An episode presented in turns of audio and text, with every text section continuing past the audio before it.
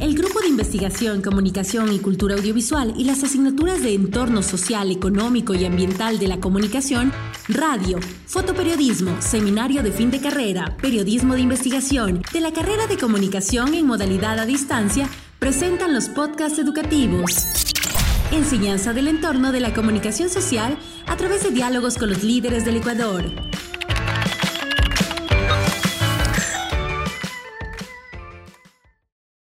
Saludos amigos, buenas tardes. Bienvenidos al programa, a esta serie de podcast educativos Enseñanza del entorno de la comunicación social a través de diálogos con los líderes del Ecuador. Mi nombre es Santiago Figueroa de la ciudad de Cuenca y estudio el octavo semestre de la carrera de comunicación social en la modalidad a distancia de la UTPL. Tengo el agrado de presentar el siguiente podcast, la siguiente entrevista, con el licenciado Jorge Piedra Cardoso, quien es abogado y licenciado en Comunicación Social de la ciudad de Cuenca, en Ecuador, profesor de la Escuela de Comunicación Social y Publicidad de la Universidad de la SUAY, director de Radio La Voz del Tomebamba y director de Radio Super 949. Aparte de contar con el programa radial de mayor audiencia en la ciudad, el cual es micrófono abierto, Jorge es sin duda un referente completo de la comunicación en la ciudad de Cuenca.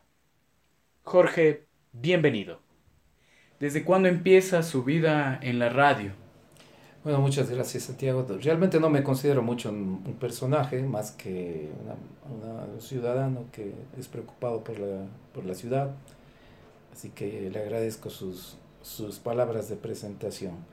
¿Desde cuándo estoy en...? Eh, empieza su vida en la radio. En la radio desde los 9, 10 años de edad es decir, desde hace 47, 48 años. A esa edad de mi papá estaba ya en la radio La Voz del Bamba y a mí me gustaba bajar, pues bajar a ver porque esto vivíamos en el tercer piso y la radio estaba en el segundo piso. Entonces yo recuerdo que bajaba en las tardes después de, porque antes eran clases en la mañana y en la tarde, las escuelas. Eso de 5 o 6 de la tarde, recuerdo que bajaba a ver cómo me parecía muy bonito ver cómo los discos se ponían en los surcos y, y sonaban, ¿no? Entonces, eso era para mí el primer contacto que tuve con la radio. Y de ahí fui teniendo espacios como para, por ejemplo, empezar desde lo que se llama el que maneja las, eh, las perillas o el que maneja la consola.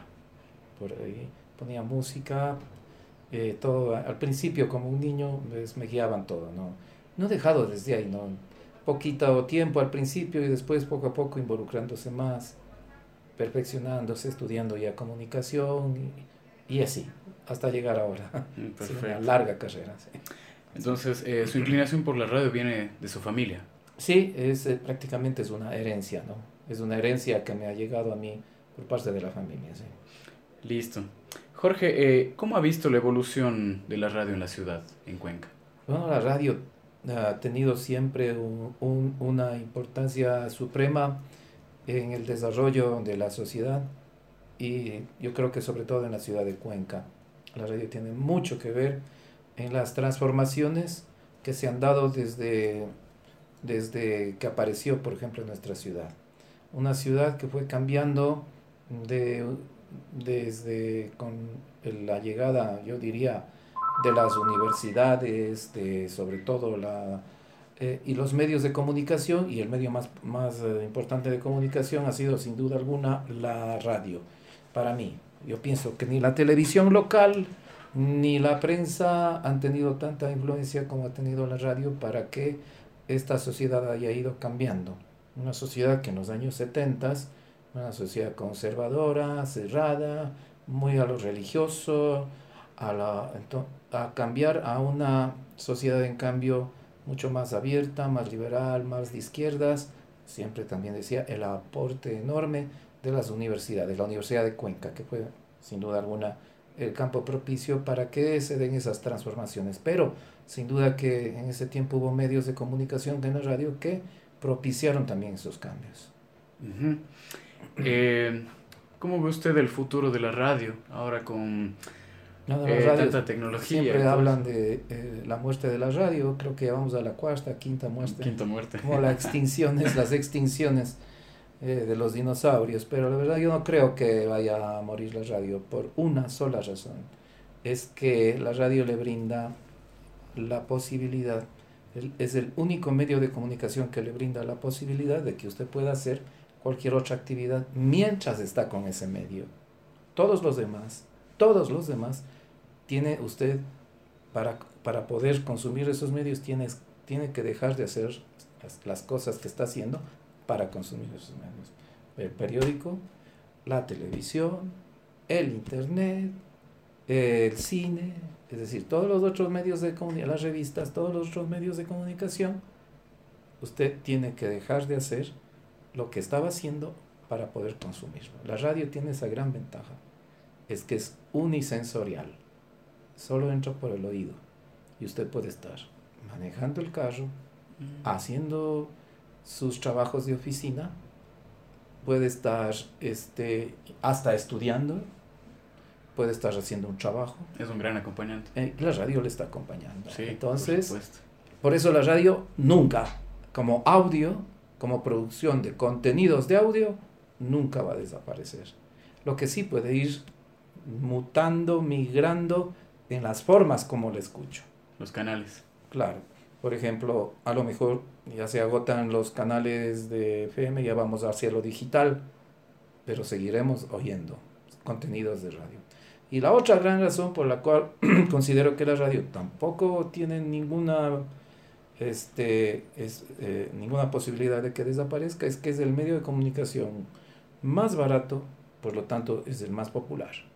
Es decir, conseguir contenidos de audio pues a veces uno dice, no me cuesta nada más que gastar lo que me cuesta una pila o me cuesta recargar la pila o la luz, que es poquísimo.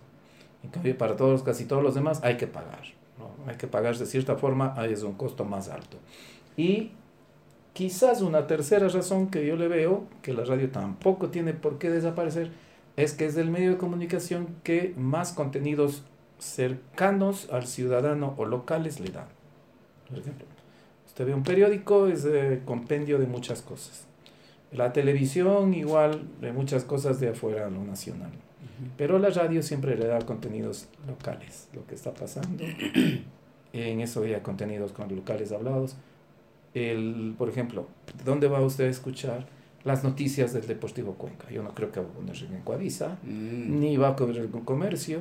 Posiblemente tiene que ir a los medios locales. Claro. Y en eso la radio es reina, ¿no? Es reina en contenidos locales. Es el medio más cercano a la comunidad. Exactamente. Entonces, manteniendo esos tres parámetros, este, la unisensorialidad, la localidad y eh, la, bueno, la cercanía, la localidad, y lo que le decía, el bajo costo, entonces la radio tiene una buena vida ¿no? para el futuro.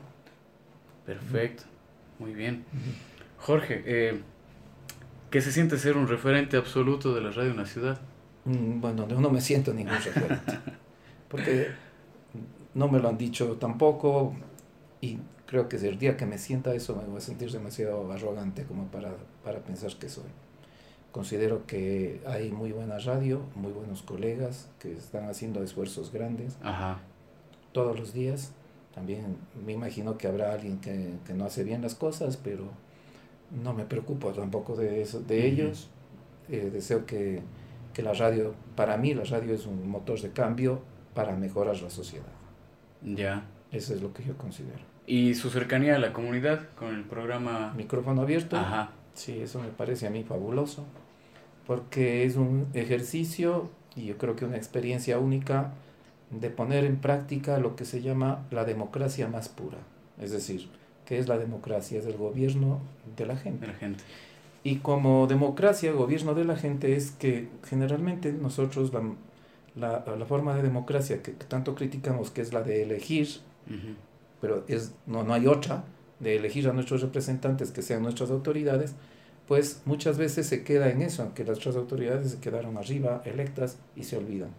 Bueno, la radio aquí viene para marcar los vínculos con esas autoridades, con los reclamos, con las peticiones, y eh, en este caso, en el programa Micrófono Abierto, las autoridades pueden responder. Responden, y cuando los responden rápido, es mucho mejor. Hay pequeños, grandes problemas que tiene cada persona en su casa, en su domicilio, en sus vecinos, en su calle, que pueden ser resueltos rápido. Entonces, esto lo han comprendido muchas autoridades, no todas, pero las principales sí, y están dando respuestas. Por eso es que, quiérase o no, hay la, yo diría, hay la satisfacción de vivir en Cuenca de mucha gente. ¿Por qué? Porque cualquier reclamo, tubería rota, teléfono costado, internet que se daña, como sea, las autoridades lo están tratando de solucionar rápido. Usted va a otras ciudades y en eso son, eh, hay muchos problemas. Se demoran, eh, desidia, negligencia.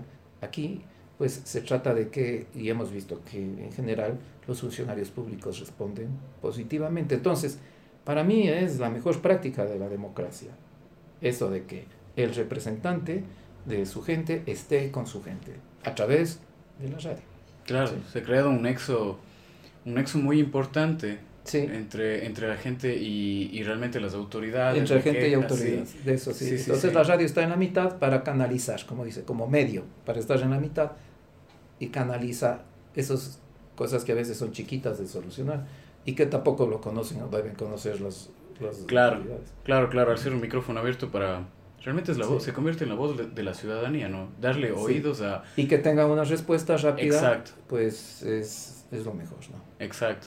Entonces, sí, bueno, más, más por eso iba a hacer un referente, porque realmente el programa Micrófono Abierto es, es poder darle voz a la ciudad y oídos a las autoridades. Claro, y respuesta también a las y autoridades. Y respuesta, claro, para que... Tenemos ocasiones de gente que está llamando ese rato y ya por la otra línea está llamando a la, respuesta. La autoridad, que ya ha dado la respuesta. Ajá. Le hemos pedido un número telefónico y casi siempre dicen nos pondremos en contacto con esa persona. Entonces, me parece fabuloso. Sí, no, es, es, fabuloso realmente. Es fabuloso, es fabuloso que la comunidad se vincule con las autoridades. Ahora, ¿qué, tenemos como resultado? vivimos en una ciudad con buenos servicios. Sí, por más que haya muchas quejas, a mí también me parece. Sí, sí, tenemos servicios que, que, quieran o no, la ciudad está, está satisfecha. Vamos a ver, en otras ciudades, problemas de, de, de recolección de basura son terribles. Problemas de falta de agua potable son increíbles. Guayaquil, por ejemplo. la, costa, la costa, Quito con la basura, por ejemplo. Sí, sí, sí. Es palpable, es palpable realmente. Acá, en cambio, hay mucho de eso de que se mantiene la... El, deseo también hay que decir que las autoridades se ponen también a trabajar. Ajá. Y que el que no funciona, pues a veces que no funciona, no queda otra que cambiarle, ¿no? Claro. Sí. Claro, no, es importantísimo eso. Podcast educativos. Enseñanza del entorno de la comunicación social a través de diálogos con los líderes del Ecuador. Una buena práctica de innovación docente auspiciada por el Vicerrectorado Académico a través de la Dirección de Innovación, Formación y Evaluación Docente, con el apoyo del Grupo de Investigación, Comunicación y Cultura Audiovisual del Departamento Ciencias de la Comunicación de la Universidad Técnica Particular de Loja.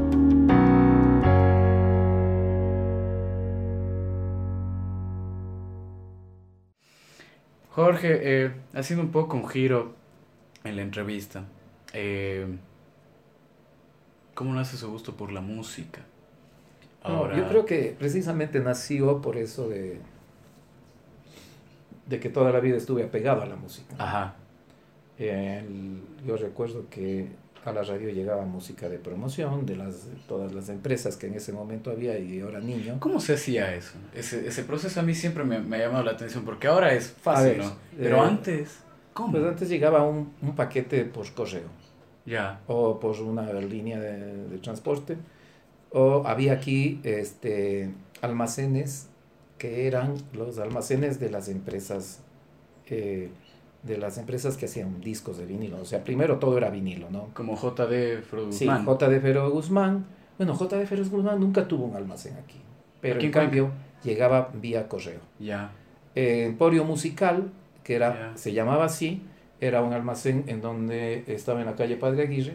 En ese almacén era un almacén bien grande, lleno de, de, música, y estos eran los que eh, distribuían todo lo de IFESA. FESA, eh, CBS, todo eso. Y había otro que era el almacén de Fadisa, que era una fábrica de Quito, que este estaba en pleno postor del Parque Calderón en la Bolívar. Ya. Ahí entonces cuando llegaba la música, bueno, ellos mandaban cerca de radio, todo a pie, ¿no? A Claro. la música. Entonces, llegaba un paquete de discos y, y ya venían algunos de ellos señalados cuál es el éxito que hay que tocar o la conveniencia que ellos marcaban. Entonces, esa era la forma. No todo lo que llegaba era bueno, por cierto. Entonces había que tener, es- escogí también. Ahí me gustó, a mí, por ejemplo, estar oyendo la música. En ese momento, eh, los canales de comunicación y saber cuál era un buen o mal cantante, pues teníamos que estar, cuál era el único canal con el exterior, aparte de, de las películas, del cine que lleva, era eh, las agencias de, de noticias internacionales que a través de Teletipo teníamos, que era un- la agencia France Press, por ejemplo. AFP. AFP. Entonces AFP tenía un teletipo acá, entonces uno se enteraba de, por ejemplo, noticias de música. Camilo Sesto ha lanzado un nuevo disco y, y en los Estados Unidos estaban sonando los Led Zeppelin, alguna cosa de esas. Tú no tenías referencias, pero muy pocas, Ajá. muy pocas. Entonces, ¿cuál era en ese tiempo, los días 70s, 80s, eh, la forma de ten- obtener música era a través de amigos que viajan un poco? Ya. decía, tráeme esto, por favor. eh, te- Y la, eh, la manera de, de los jóvenes de coleccionistas era de guardar, de esconder. Todo lo contrario que es ahora, porque ahora es mostrar, exponer, y, y- porque ahora to- todo el mundo quiere mostrar lo que tiene, que está bien. Pero antes era guardar y solamente era tenerlo para un pequeño grupo de amigos, no prestar a nadie. Sí. Entonces era un poco, un poco esa la práctica, porque es que costaba mucho esfuerzo. Conseguirlo. Bueno, entonces ahí me gustó mucho la música. Eh, tuve la suerte de conocer amigos que les gustaba el rock en ese tiempo y entonces eh, alcanzamos mucha empatía y siempre estábamos esperando que alguien viaje, Claro. que alguien viaje para que nos traiga. Entonces, a veces eh, los vinilos eran baratos, 8 dólares, 7 dólares, un vinilo. Ah, era Grande. Claro. Sí, un pequeñito, un dólar. Entonces, pero los grandes eran los que siempre nos atraían. Yo recuerdo que aquí había un almacén que el primer contacto, por ejemplo, de mí con Pink Floyd fue de 14, 15 años quizás, cuando veo Animals. Mm, el Animals de Pink Floyd. Y un primo me dice, "Oye, aquí hay canciones larguísimas. Entonces, ¿cómo que? Sí, porque antes todas las canciones de- son de 3, 4 minutos. Claro. Sí, aquí en Animals hay de 10, 12. Dice, "Y hay una canción que incluso queda el, un perro aullando por unos 5 minutos. Dogs. Sí, dogs. Entonces, eh, eh, eh, entonces dice, fabuloso. Puse a oír, dijo, qué maravilla, ¿no? Esto es otra cosa, esto es otra cosa. Y de ahí ya me conseguí todo lo demás y así, ese- es, ahí nació todo, la- era amor por la música. O sea, el, el primer disco que tal vez le voló la cabeza fue Animals. Animals, Sí. de Pink Floyd. Animals de Pink Floyd. Eh, me gustaba mucho Electric Light Orchestra, que Claro. fue una, una bandaza ¿no? en ese tiempo. Y ha ido cambiando todo. ¿no? Pero bueno, Claro, de ahí la música es, va, nos va dando siempre buenas sorpresas. claro. Su primer acercamiento con la música fue así, Sí. familiar, e igual Animals. Sí, fue- Animals, exactamente. Ya, perfecto. Esta es una pregunta un poco difícil de contestar. ¿Cuál es su grupo favorito? Eh, yo, yo creo que siempre Pink Floyd. Pink Floyd. Sí, sí. Sí, eh, los Beatles eh, no son tanto de mi época, pero sí me han gustado los Beatles. Claro, por supuesto. Yo creo que Pink Floyd y las producciones que ha tenido, los álbumes conceptuales que han sacado, eh, todo lo que ha significado la experimentación de ellos y los cambios que tuvieron, que cada vez sacaron cosas buenas, entonces a mí me parece que esta sí, eh, es una decisión que, que creo que, que me parece que es lo que más me, me ha gustado toda la vida. ¿no? Sí. Pink Floyd, perfecto. Ahora, Jorge, eh, Super 949. Cuando yo le digo estas palabras, ¿qué es lo primero que se le viene a la cabeza? Eh, yo creo que Super 949 llegó para cambiarle al sentido de la radio en ese tiempo de, y hacerle por primera vez una radio especializada. Porque en general la radio en Cuenca era de radios de... Boleros, tal vez. No, no, de todo, De todo. tipo revista, ¿no? Ah, ya. A una hora noticias, a otra hora boleros, a otra hora este, baladas, a la otra hora volvíamos a deportes o noticias y de tarde poníamos un poco de inglés. Ya. algo así. Entonces, ¿no? Entonces, El día que nació Super 9, todo el día vamos a mandar música rock, música pop para jóvenes. todo el día va a ser jóvenes.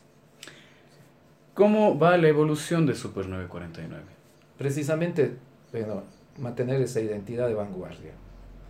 Más o menos la idea es, si usted quiere oír algo nuevo y bueno en música, que ojalá lo pueda oír en Super 949. Claro.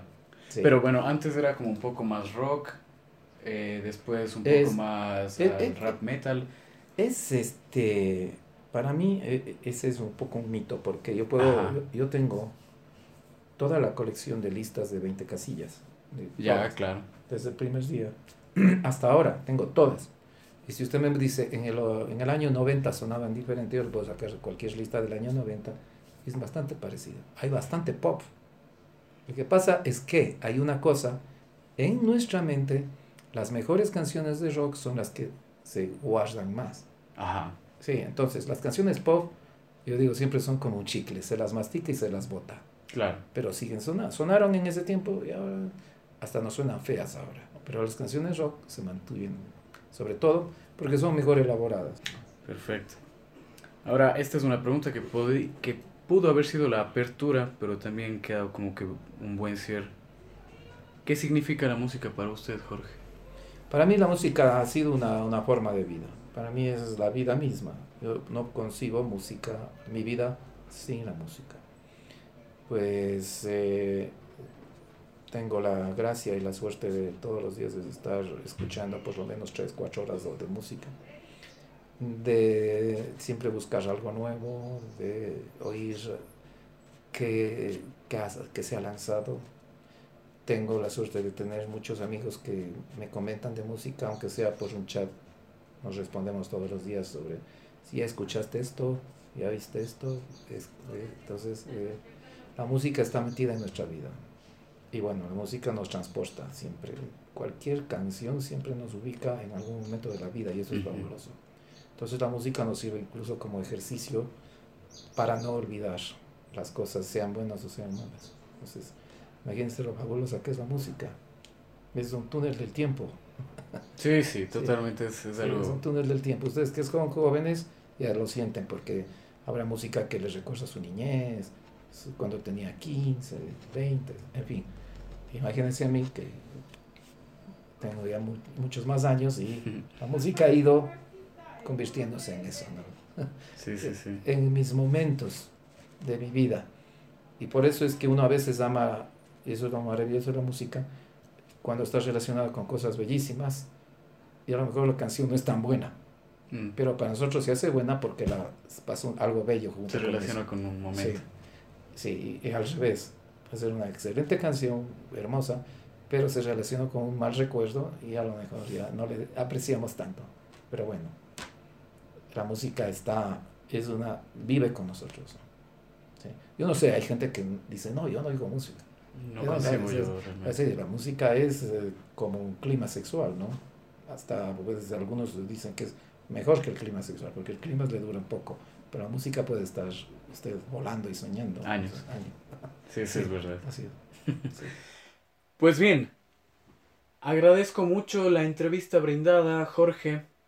Ha sido un gusto poder conocer más de su trayectoria, sus inicios en la radio eh, y de esta importante cercanía que tiene usted con las necesidades de la comunidad.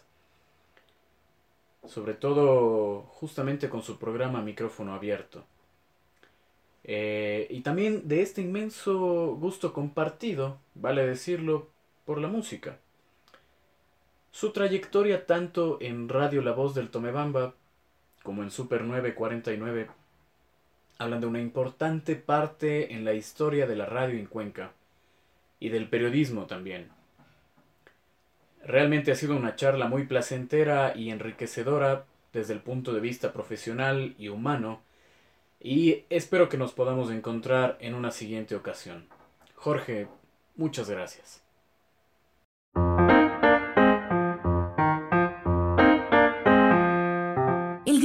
Investigación, comunicación y cultura audiovisual a través de las asignaturas de entorno social, económico y ambiental de la comunicación, radio, fotoperiodismo, seminario de fin de carrera y periodismo de investigación de la carrera de comunicación presentó los podcasts educativos, enseñanza del entorno de la comunicación social a través de diálogos con los líderes del Ecuador.